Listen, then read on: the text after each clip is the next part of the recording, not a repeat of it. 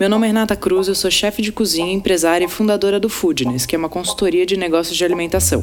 E esse é o Foodness Talks, o podcast que trata de gestão e negócios da gastronomia. Cada semana vamos receber um convidado falando sobre um tema que ele domina. É um conteúdo feito por gente que empreende e passou ou passa pelas mesmas coisas que você, que tem ou está pensando em abrir um negócio. O Food Talks é um podcast para você que entende que gastronomia é muito mais que glamour. É sobre sangue, suor e boletos. Dudu Borger é empresário do ramo de gastronomia há bastante tempo e fundador da Borger Burger. Ele, assim como eu, começou dentro da cozinha e hoje cuida da parte de gestão e operação dos seus negócios. Nesse episódio, ele vai contar pra gente os muitos aprendizados, especialmente na parte fiscal. Mais um Foodness Talks, dessa vez com Eduardo Borger, mais conhecido como Dudu Borger no mercado. Ele é empresário de gastronomia e dono do Borger Burger aqui em São Paulo, por enquanto, né, Dudu? Por enquanto, não. Vamos continuar só com o Borger. só em São tá Paulo. Só em São Paulo. Ah, não, a gente sempre está de olho aí. Talvez a gente esteja saindo de São Paulo. É, aí. então, falei em São Paulo por enquanto. Vamos ver. É. Muito bem, o papo de hoje é o seguinte: eu sou cliente do Borger e outro dia fui almoçar lá, encontrei o Dudu e a gente estava conversando sobre gestão de negócios, estratégias, parte fiscal. E aí o Dudu estava me contando que ele aprendeu aí na marra, ao longo desses muitos anos de, de empreendedorismo, a fazer, construir as estratégias e também cuidar da parte fiscal. É, o Dudu, assim como eu, é cozinheiro, né? Começou na cozinha e hoje em dia cuida da, das operações. Então, vamos falar um pouquinho disso? Bora, mostrar os erros e os acertos. Sim, que todos nós temos, muitos, né? É, eu aprendo com eles.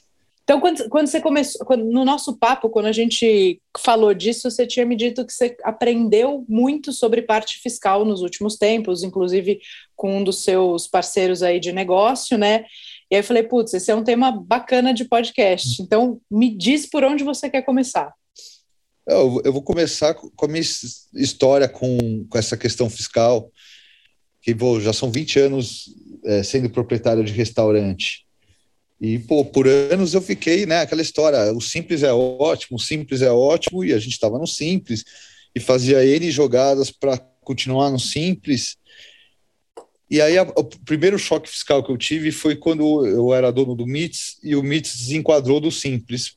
Pro, e na época, sem muito conhecimento fiscal, a gente foi para o desenquadramento e sem muito aprofundamento fomos para o lucro presumido. E a experiência foi super traumática na época, porque entrava o ICMS na nossa vida e o ICMS de restaurante, o pessoal que, que é de restaurante deve saber aí já, mas ele é bem complicado, porque a gente compra muito tipo de mercadoria. E aí a primeira boleto que veio do ICMS veio o que seria é, 400% do que eu deveria ter pago. Nossa. Época. E aí foi um choque, né? É, nem o meu contador sabia fazer o ICMS de restaurante, que tá. ele, é por produto. Sim, para quem para quem está ouvindo e nunca olhou para isso tudo, ou nunca ouviu falar disso tudo, só para a gente adiantar que eu ajudar a clarear um pouquinho, quando a gente fala simples, é um regime de tributação então, quando a gente está enquadrado no simples, a gente tem um regime específico de, de tributação. Quando a gente desenquadra, a gente vai para um lucro presumido ou para um, uma. Lucro real. Para um lucro real, e aí a tributação é diferente. ICMS é imposto sobre circulação de mercadorias e serviços, que é isso que o Dudu está trazendo. Isso, e cada mercadoria tem a sua alíquota específica e cada estado tem sua alíquota específica. O nosso sistema é muito complicado mesmo. O sistema que tem substituição tributária, ele é super complicado mesmo.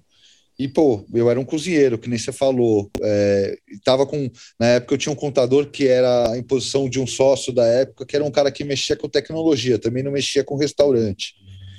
Então, na verdade, quando eu vendia uma bebida é, como uma Coca-Cola, ou vendia uma cerveja que era um alcoólico, ou vendia um, um, um, outro tipo de produto, cada um deles teria a sua alíquota diferente e a uhum. sua devida é, acreditação também de como ele foi comprado, do estado que foi comprado.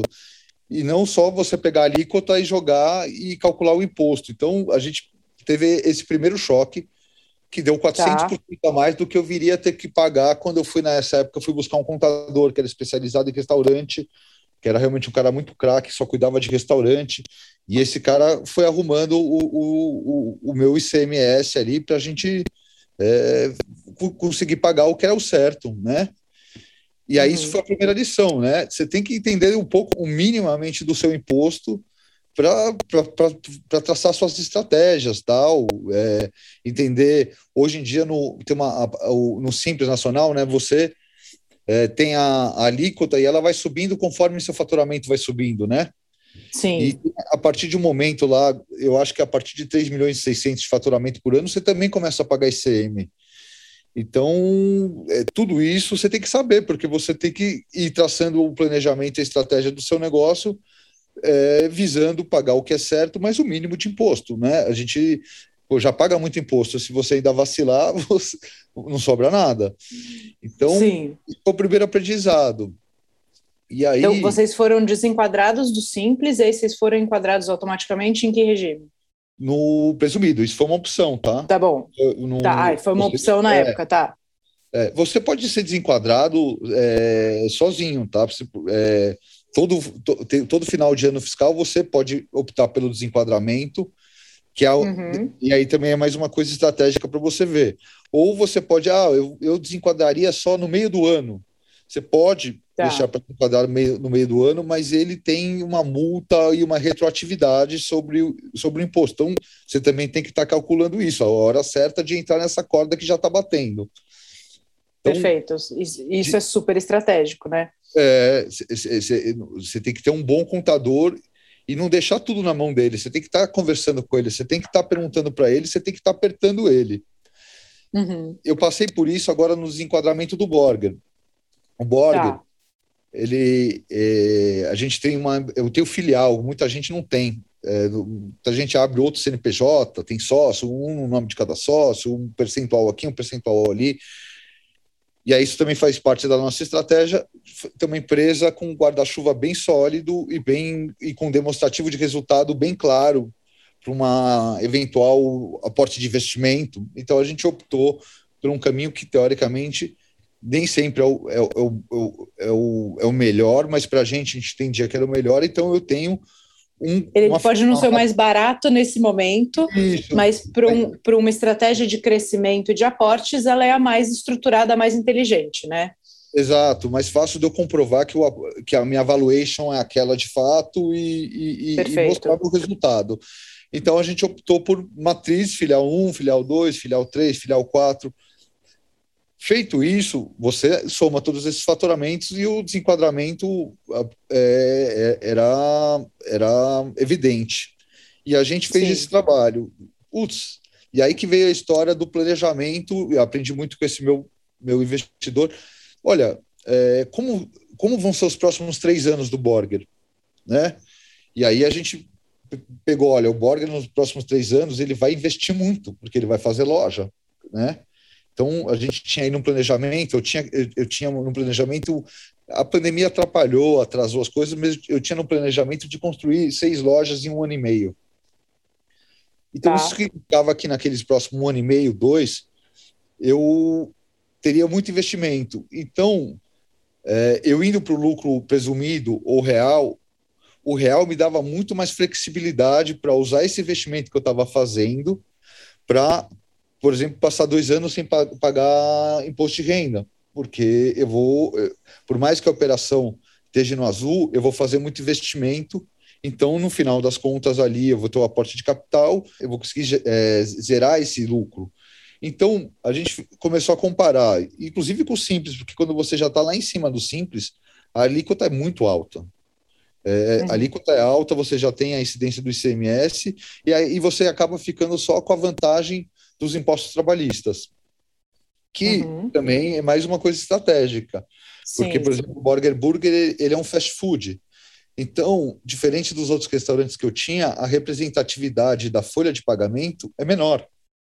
Então, assim, eu trabalhava com, com uma folha de pagamento que girava entre 25%, 20%, 30%. Hoje eu trabalho tá. com uma folha, meu, meu KPI de folha é ficar com ela em 15%. 16, 14, 16, 15, 14, 17, 17 eu já estou no meu limite, já é hora de ver a métrica tá errada ou, a, ou preciso ajustar a métrica. Tá.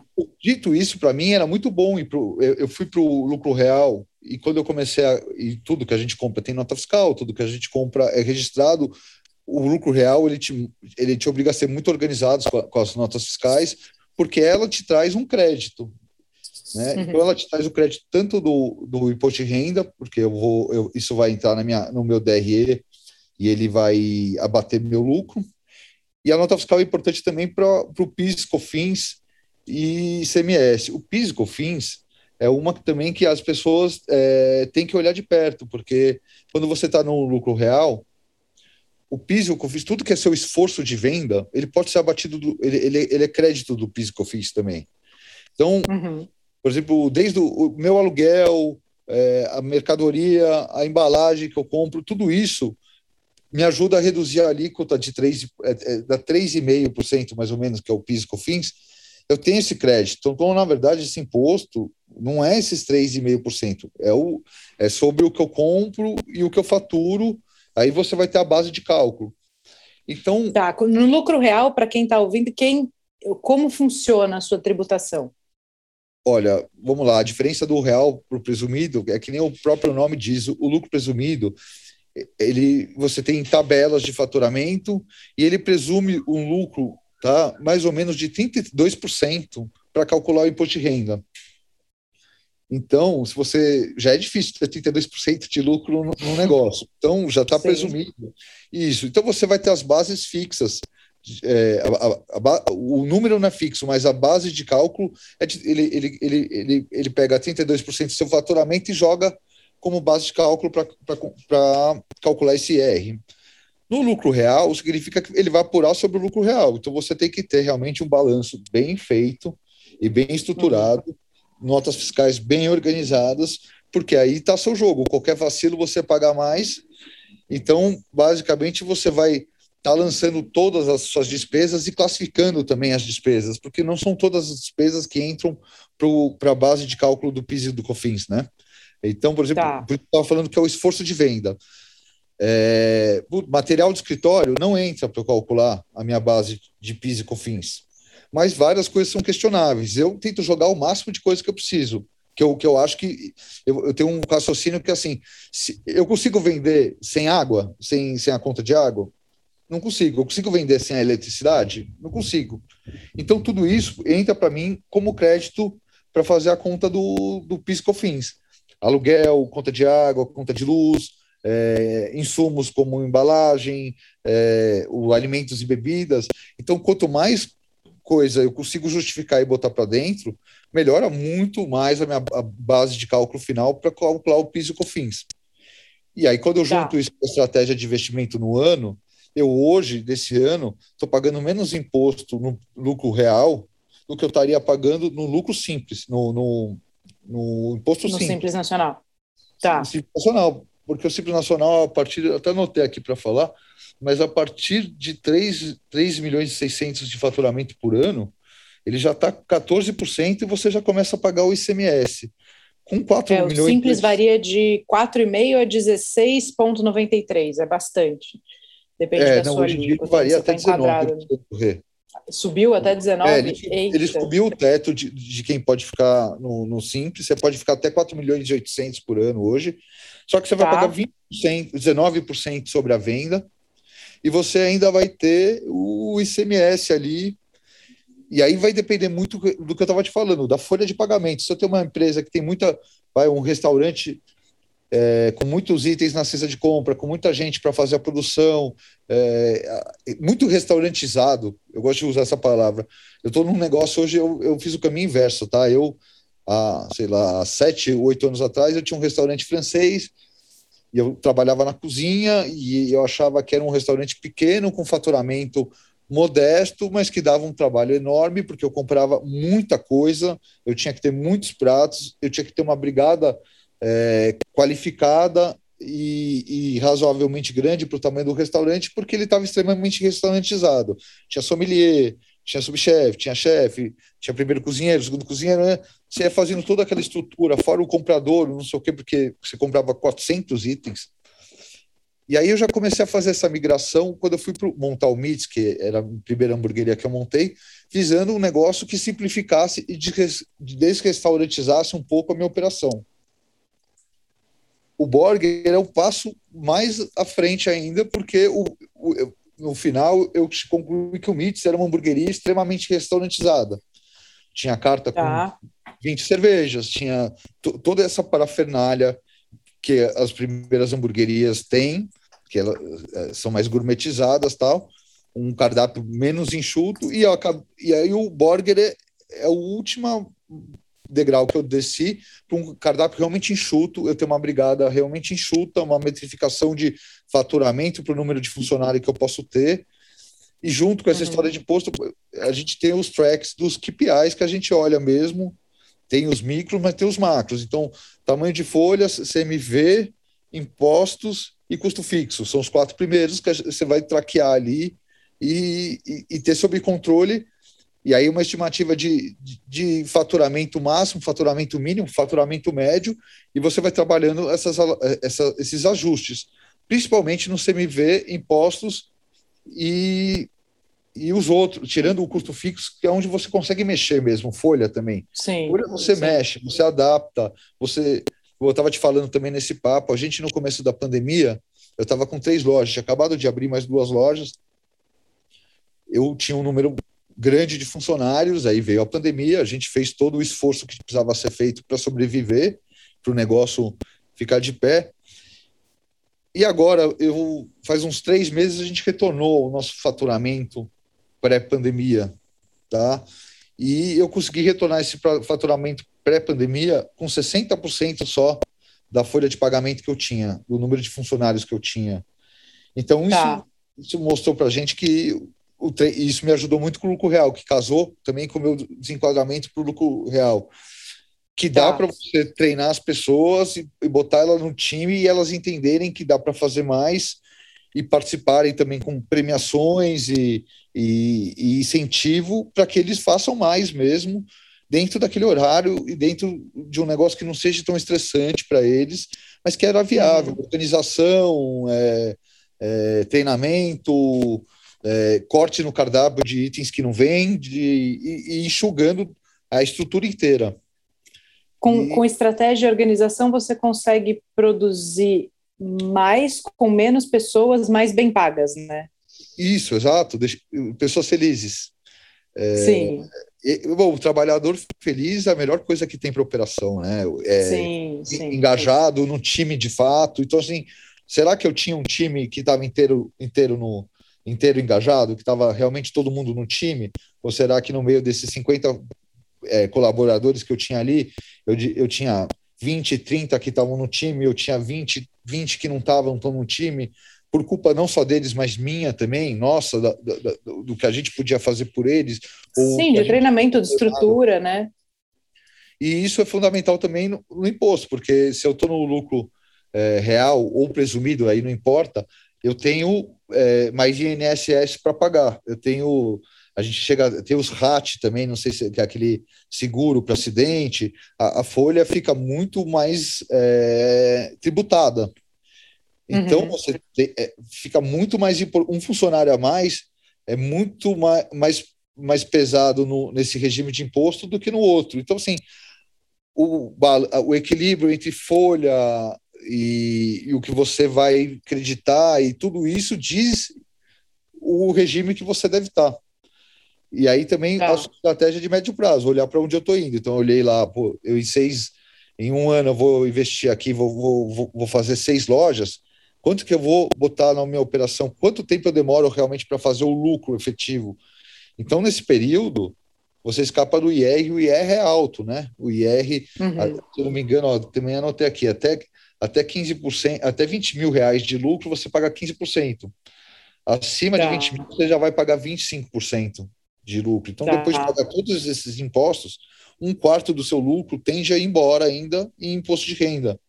Ainda tem a Sim. CLL, que é 9%, né? Que é contribuição sobre lucro líquido. Então, você paga o, o imposto de renda e ainda paga contribuição sobre o seu lucro líquido. Então, na verdade, vai para 35%, 34%. Sim, tá? em cima do seu resultado, né? Tem uma, acho que a maioria do mercado está informado aí, mas a Brasel conseguiu agora uma. entrou com uma ação. É, tem algumas ações aí no, no, Supremo Tribunal que estão querendo tirar o ICMS de, de, de, prestadores de serviço e também tirar o, o, a, o, o PIS e o COFINS da própria base de cálculo do PIS e COFINS. Eles têm um entendimento lá e tá. restaurante já está fazendo isso, tá? A Brasel já tem uma liminar lá, vai ser julgado ainda no Supremo de novo, mas já tem uma tá. liminar lá que permite a gente abater do, do PIS e do COFINS a pró o próprio PIS e o COFINS. Tá, então, pô, a gente tem que estar tá ligado em tudo, né? É, tem, é, o nosso sistema é muito complicado e ele é feito para a gente ficar ligado. Se você não ficar ligado, você paga mais mesmo. Você não, não vê a brecha. Isso tudo que você falou, realmente assim, é, é pode ser a diferença entre estar tá sobrando dinheiro ou não, né? Porque você, se tiver enquadrado errado, se não tiver atento a isso, você pode estar tá deixando todo o seu lucro em imposto uhum. e precisa acompanhar o trabalho do, do contador também. Gente, a gente não terceiriza nada, né? A empresa é nossa, a gente tem responsabilidade sobre tudo que acontece ali. A gente tem prestadores de serviço que auxiliam a gente, mas a gente precisa estar tá atento a tudo o, planejamento é nosso. O contador ele faz a contabilidade, mas a gente que planeja. A gente tem que estar em contato com ele e não ter o contador só como alguém que você paga aquele boletinho, manda as notas fiscais para ele, ele me manda a DARF, eu vou lá e pago e não questiono nada. A gente tem que questionar ele o tempo todo e contar para ele a sua visão de futuro da empresa o tempo todo. Porque. Para que ele possa te ajudar também, né? Para ele te ajudar na estratégia. Você faz o planejamento, ele traça a estratégia com você e pô, nada, ninguém, nada me garante que daqui a três anos o presumido não esteja melhor para mim, não seja a hora de sair do, do, do, do lucro real e ir para o presumido. É, então, é uma mecânica constante e dinâmica. É, é importante. E aí é uma Sim. frase simples que, eu, que, eu, que esse meu sócio falava quando ele entrou meu sócio, ele é industrial, e, bom, tem um negocinho meio commodity ali, então é muito regradinho, que é empresário no Brasil, se não entender o, o imposto e como paga imposto, tá, aí eu, ele usa um palavrão, tá ferrado. Tá, Pode falar, por favor. Tá fudido. Sim, aqui é liberado o palavrão, que eu falo que é impossível empreender sem falar palavrão. É, então é esse o caminho que a gente, a, gente acaba olhando. É, Sim, perfeito. Aprendi, eu já vi o lucro da empresa embora em um desenquadramento, entendeu? Uma empresa saudável, maravilhosa, faturando super bem. E aí, na hora que ela foi para o lucro presumido despreparada, do dia para a noite sumiu a, a, a, a, gordura que a gente tinha, o, aquele lucro legal que a gente tinha, some.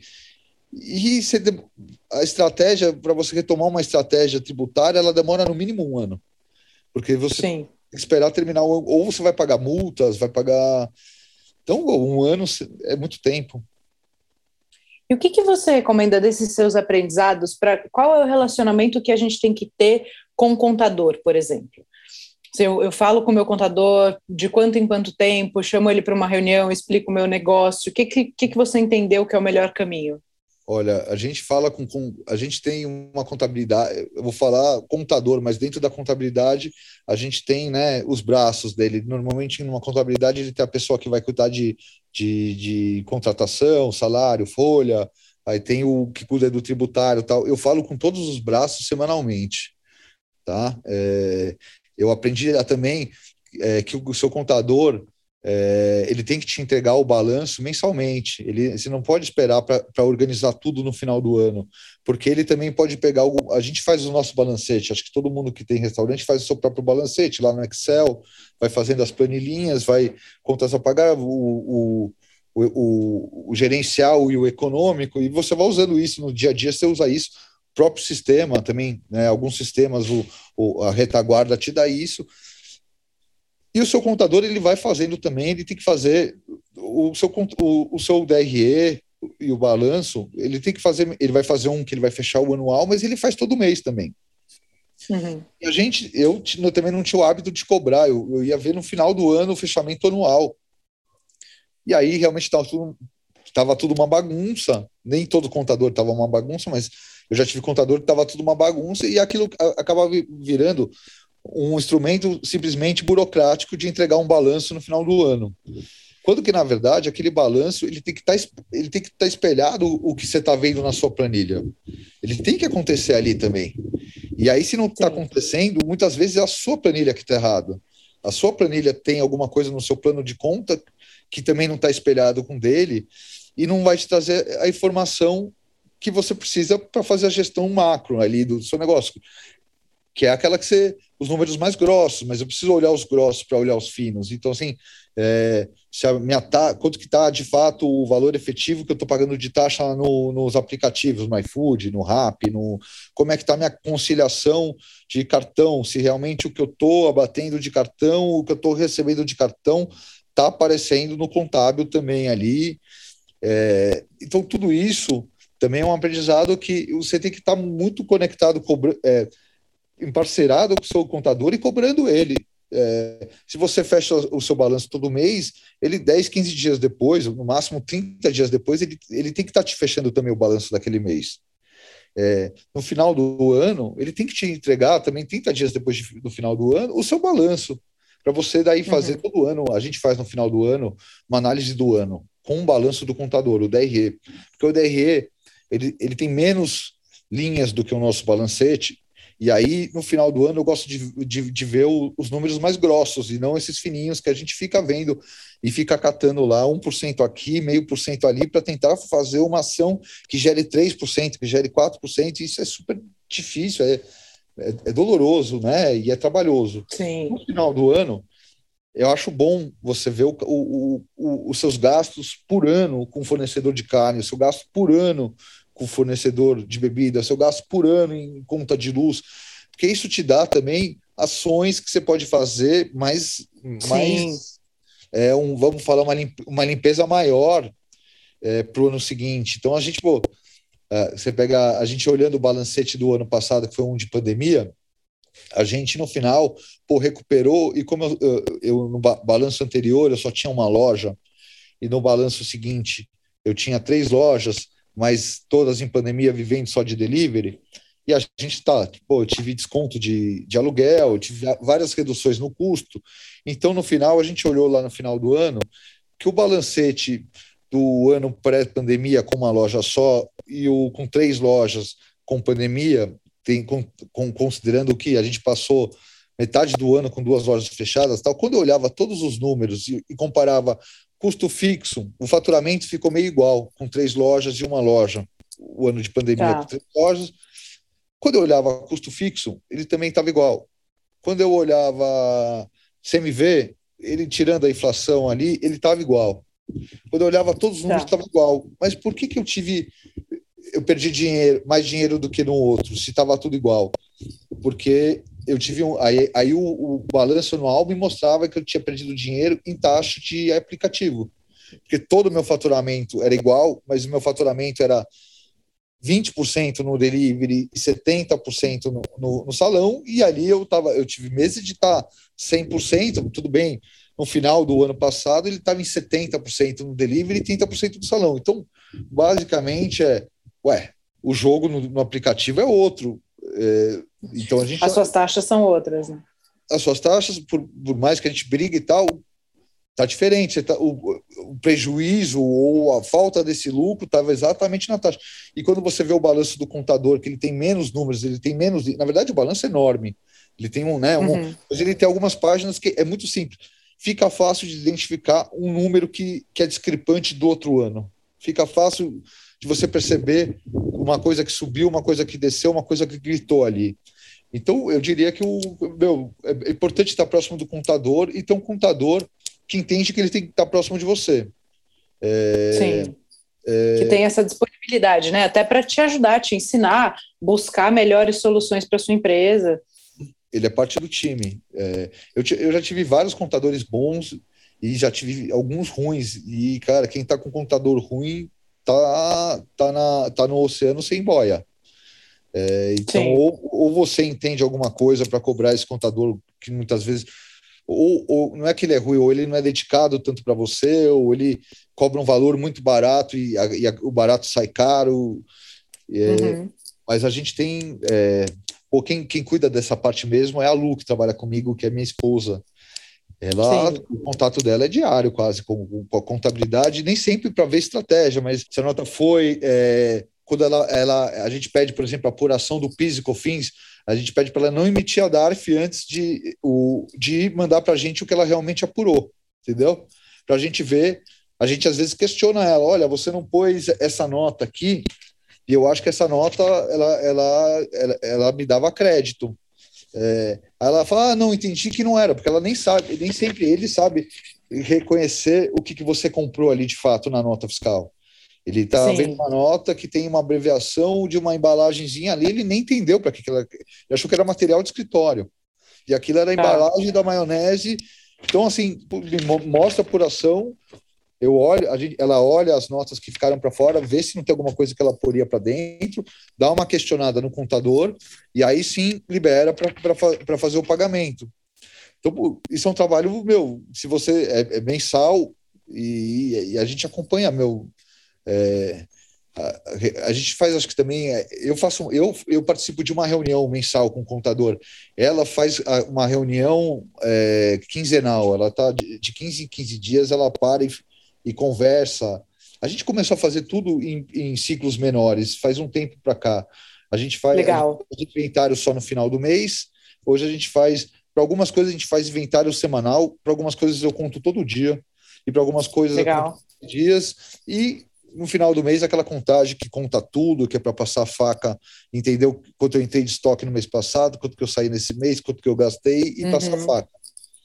É, mas a gente, as ações cada vez ela tem um ciclo, um ciclo menor, porque senão você não consegue recuperar o mês, você recupera para o meio do outro mês.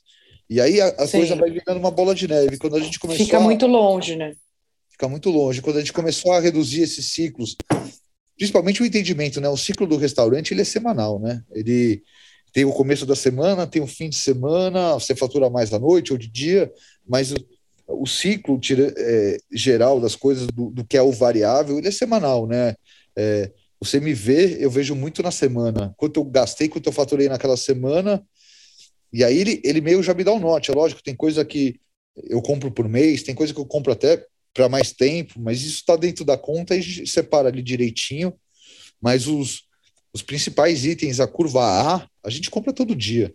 A gente compra todo dia e fatura todo dia. E aí no, eu entendo esse ciclo como semanal. Ah. É, já mudando de assunto.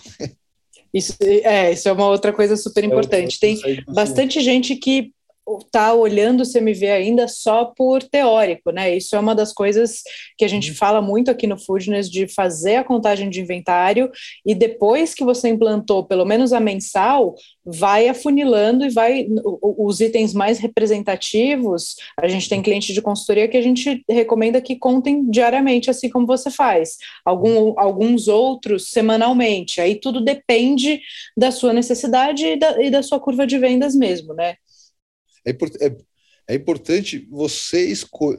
É impossível traquear tudo. É impossível. Uhum. Então você tem que escolher aonde está a sua principal dor. E quando você dominar essa principal dor, aí você vai traqueando outras coisas. A gente eu aprendi assim, eu já tentei muitas vezes, ah, estourou o CMV e tal. Aí você vem com aquele choque de gestão, achando que vai fazer tudo acontecer em um mês. E aí você percebe que meu, é impossível contar aquilo todo dia ou, ou ver quanto você entrou de nota. Então, pô, eu, eu, faz muito tempo que eu estou em mercado de hambúrguer. Então, foi muito fácil para mim: pão, carne, queijo, é, Coca-Cola, cerveja. É, e aí vamos começar por esses.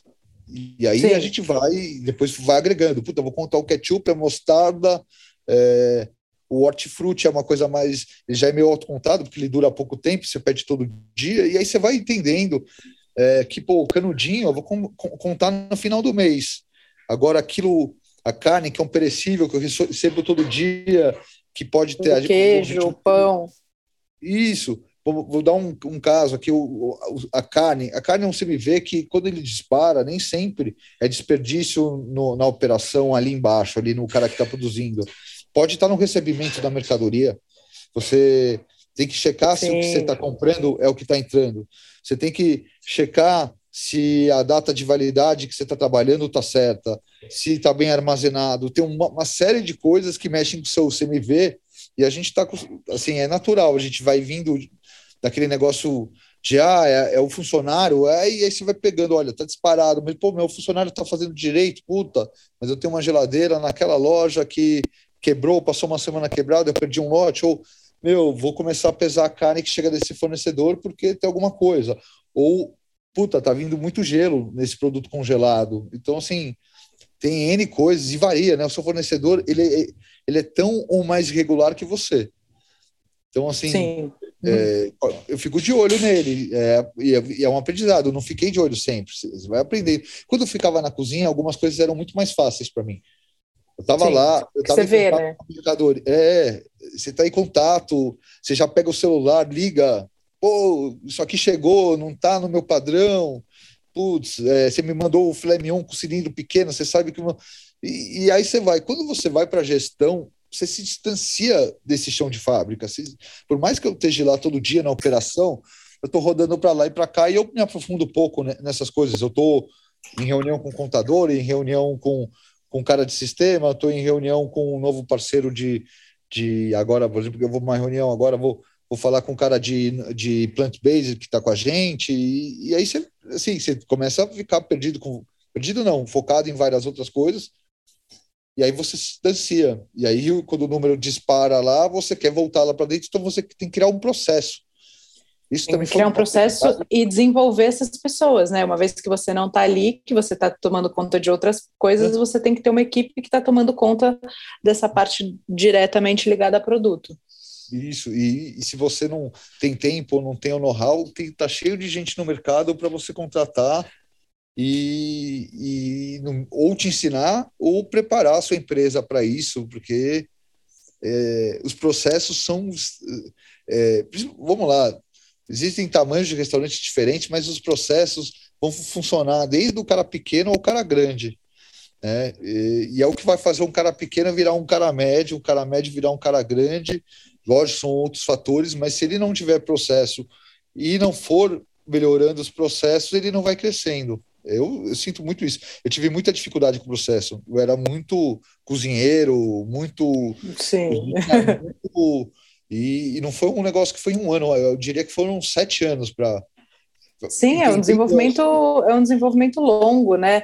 Isso que eu ia te perguntar, assim, tem muita gente que, que ouve a gente que está e que tá seguindo nas redes sociais que tem esse exatamente essa dor, assim, é o cara que está na operação e que acaba não tendo tempo, porque é impossível a gente conseguir fazer tudo, né? E uhum. não acaba tendo tempo, ou também não tem muito interesse, acha disfarça, não dá tanta atenção para, que é a parte de gestão. Então, assim, ah, eu finjo que isso aqui não acontece, eu estou tocando a operação. Qual foi seu maior aprendizado, assim, né, de flutuar, de sair da, da, da cozinha e ir para a parte de gestão? Então, meu primeiro aprendizado mesmo, eu sempre tive sócios fazendo gestão e eu sempre cuidei de cozinha. Eu tive outro, outras. Eu, vamos lá, eu comecei na cozinha trabalhando para os outros, e aí nessa, nesse restaurante que era muito grande, eu fui saindo para áreas operacionais, mas nunca tá. áreas administrativas. Então fazia operacional, gestão de eventos, uma, uma série de coisas. E isso já tem um pouco de processo. E, em geral, nas minhas empresas, eu sempre fiquei nessas áreas. E só que eu entendia, eu entendi os números, porque quando você está em restaurante há muito tempo, você está um tempo lá, você começa a pegar os números quase como intuição. Você já sabe mais ou menos é, como economizar é, em alimentos, né?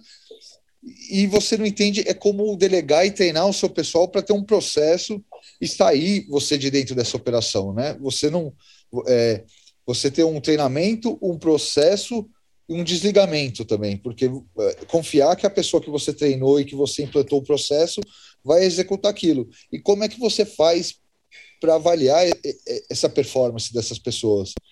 Então, isso foi um trabalho longo. Eu, quando eu saí da cozinha, para lá no caso do Mites, para ficar em cima do restaurante, pô, no começo, a, a parte que eu. que a, a, minha parte é montar, adoro montar restaurante, é, construir, hum. treinar a primeira equipe, fazer tudo isso. E assim que acabou isso lá no Mites, eu me vi perdido. Eu tinha um sócio que estava tá. na cozinha pela primeira vez, não era eu na cozinha, era o Paulinho, estava na cozinha, cuidando de tudo. Eu tinha na época o Preza, que era o cara que fazia gestão, então ele fazia o financeiro, é, tinha uma menina, cuidava de compra de tudo, e eu me vi perdido. E aí eu me vi perdido e eu demorei alguns anos para conseguir entrar e, e, me plugar nisso. Só que nesse tempo eu também vi um, eu tive um aprendizado também de, de trazer a bagagem minha, que era do show de fábrica, para o gestor, que ele não tem essa bagagem.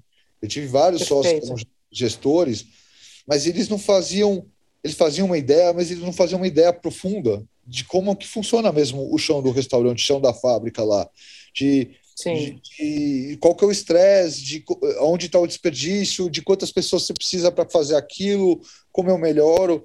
E eu também aprendi também que eu não entendia nada da gestão e, e que, puta, várias vezes o cara, meu, esse negócio que eu estava falando de folha, tem que dar para trabalhar com menos gente.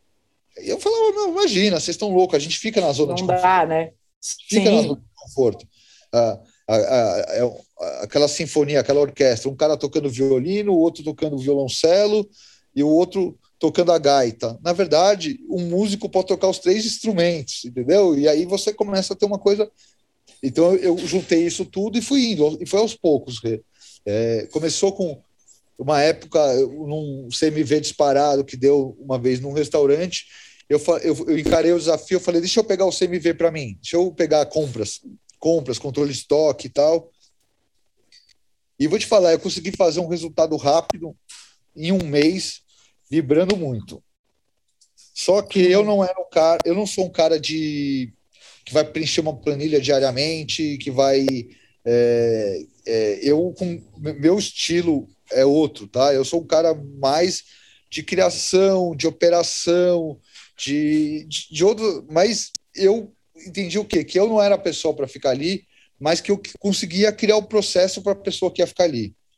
Então, tá. nessa época, eu desenvolvi a metodologia que o restaurante ia trabalhar para compras. Foi nessa época que eu trouxe para o ciclo semanal de CMV. Eu, falei, olha, a galera fica me trazendo o número do CMV estourado no final do mês, aí começa a trabalhar para melhorar o CMV, e esse resultado vai demorar dois meses para aparecer. E aí que eu comecei uhum. com inventário semanal, é, compra semanal, e fazia uma reunião, e fechava, e olhava, e isso deu muito resultado. E okay. aí demorei a segunda coisa, só que eu não consegui segurar esse resultado por muito tempo, porque eu não eu, eu não tinha identificado que eu não era o perfil. Se, se eu ficar mesmo no, no, no, banco lá com o financeiro, é capaz de um ou outro dia eu esquecer de pagar conta, porque eu, eu tenho uma vida corrida, atribulada, não sou riscado, eu tenho uma pessoa que faz isso. Mas isso significa que a gente não pode participar do processo e dar o processo. Então, a hora que eu percebi que eu tinha que treinar alguém e delegar alguém para fazer o processo que eu tinha criado, a coisa com, a gestão começou a fluir e eu trouxe isso para o Borger, que no Borger foi a primeira vez que eu não tive sócios, né? É, não, até hoje eu não tenho nenhum sócio trabalhando comigo. Eu sou, eu sou eu com a Lu, que é minha esposa, sozinha. Ela é uma administrativa de carteirinha, ela é, é pô, uhum. Uma grata surpresa. Assim, eu sabia que ela era financeira, ela era financeira de, de. Ela tinha fábrica de roupa, a família ainda tem. Putz, eu achei que, meu, a gente sabe que é difícil. Imagina alguém vir para o negócio que compra todo dia, que entra nota todo dia, que não tem nada a ver com lingerie e tal. E, meu, é uma grande surpresa que uma pessoa organizada numa fábrica é organizada no restaurante. Então, assim, é, as suas, as suas, as suas, os seus pontos fortes vêm com você quando você muda de área. Então, assim, sinceramente, é, foi, foi ótimo para mim e me permitiu fazer, fazer a gestão que eu queria fazer, porque ela me entregava os balancetes, os números, numa data que eu precisava. Não, não, você não pode deixar acumular isso. Né? Sim. Você, dono de restaurante que está começando, você não pode deixar os fechamentos acumular, você não pode é, chegar no dia 5 do outro mês, esse balanço tem que estar tá pronto, o balancete. Você não pode esperar no dia 20, me entregar o balancete no dia 20 e daí no outro mês você vai começa a atrasar e, e cria a cultura do atraso, do não, não é tão importante. E, pô, isso ajudou muito também, viu? Os números rápidos na sua mão, você utilizar o máximo do que a sua plataforma de sistema pode te dar. Eu não usava, antes de sair para a gestão, os restaurantes que, que eu tinha, é, a gente não usava 100% do, do, do sistema. Tá? Então, do back-office, né? Usava só como frente de venda. É, que você falou, fazer o CMV teórico ali, não cruzava tanto. Então, meu, você tem uma, é, escolhe bem a plataforma que você vai, a, a, o, o sistema que você vai usar e escolha um que você consiga usar 100%, que seja fácil de manejar, seja fácil nunca é, né, gente, mas que você consiga ter todos os lançamentos, que você consiga lançar a ficha técnica, alterar a ficha técnica, puxar relatório de inflação é, e usar o recurso que ele te dá, porque tá tudo ali, gente. Tá, se você usar bem o seu sistema, é, começa, você começa a ter os relatórios que você precisa para fazer de fato a gestão, para fazer de fato o, o que você precisa fazer. É, Sim. E, e, e, falando aí para a gente encerrar a parte fiscal, hoje com essa mudança, o que, que você conseguiu ver de melhores resultados? Qual que é a alíquota que você tem hoje dentro do, do lucro real? Uhum. Olha, é, eu, vou, eu, eu, vou falar que macro, não vou falar da alíquota, mas hoje em dia no lucro tá. real, tá? Eu, eu, te, eu, eu o maior perda de, do, do, do simples para o real seria o imposto trabalhista. Então eu fiz um uhum. ajuste na folha de pagamento. Então eu consegui zerar essa diferença que eu teria de imposto com a redução e o treinamento que a gente fez, reduzindo o número de, de colaboradores por loja, para fazer tá. o mesmo resultado efetivo. Tá. Dito isso, no meu planejamento, eu vou passar dois anos ainda investindo muito dinheiro na empresa. Então, tá. eu sei que nos próximos dois anos eu não vou, eu, eu, eu vou conseguir zerar, o, eu, eu, vou conseguir fugir do imposto de renda e da contribuição tá. de lucro, que também vai me sobrar o piso que eu fiz e o ICMS, que juntos é melhor que a taxa do, do simples para quem já está faturando mais. Eu estaria pagando no simples aí por volta de 19%, entre, estaria nas últimas duas alíquotas, que é entre 15% e 19% sobre a venda. Eu hoje vou trabalhar com esse imposto em 12%, 13% sobre a venda, na hora que eu juntar o piso, COFINS o ICM. Então, assim, como eu não vou pagar o IR, eu só vou pagar o PIS e o COFINS, o ICM. Estou fazendo um bom trabalho de creditação para essas alíquotas não dispararem e fiz um bom trabalho na questão dos tributos trabalhistas.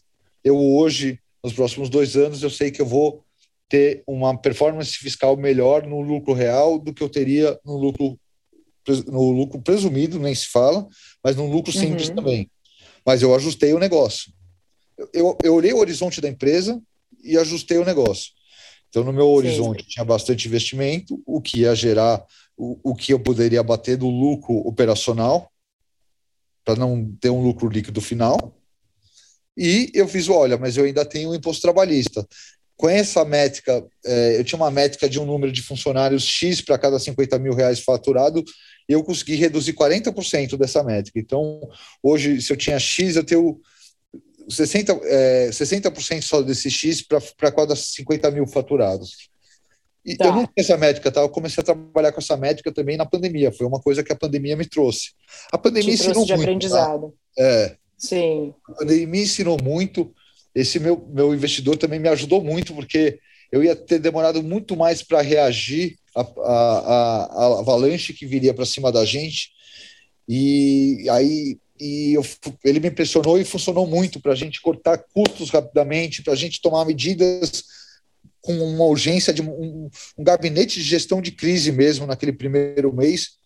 Uhum. E, gente, é, deu para sobreviver, deu para não se endividar, deu para fazer graças a esse gabinete de crise. Então, quando você toma as medidas, planeja as coisas é, e, e, põe gestão, até quando é para não ter, para minimizar uma coisa que já, já te abalaria, já, já te machucaria muito, isso funciona. É, Sim. É, então, foi esse aí a, a, o aprendizado da, da pandemia junto com a mudança de, de, de regime de imposto.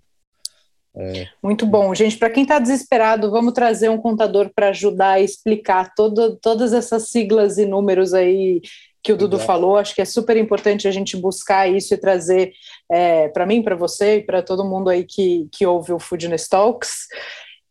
E, além disso, também dizer que é o seguinte, Dudu, super obrigado. Esse, é, esse tipo de aprendizado é, é muito interessante da gente dividir para todo mundo ver que as dores e delícias não são pessoais, né? Todo mundo passa por isso.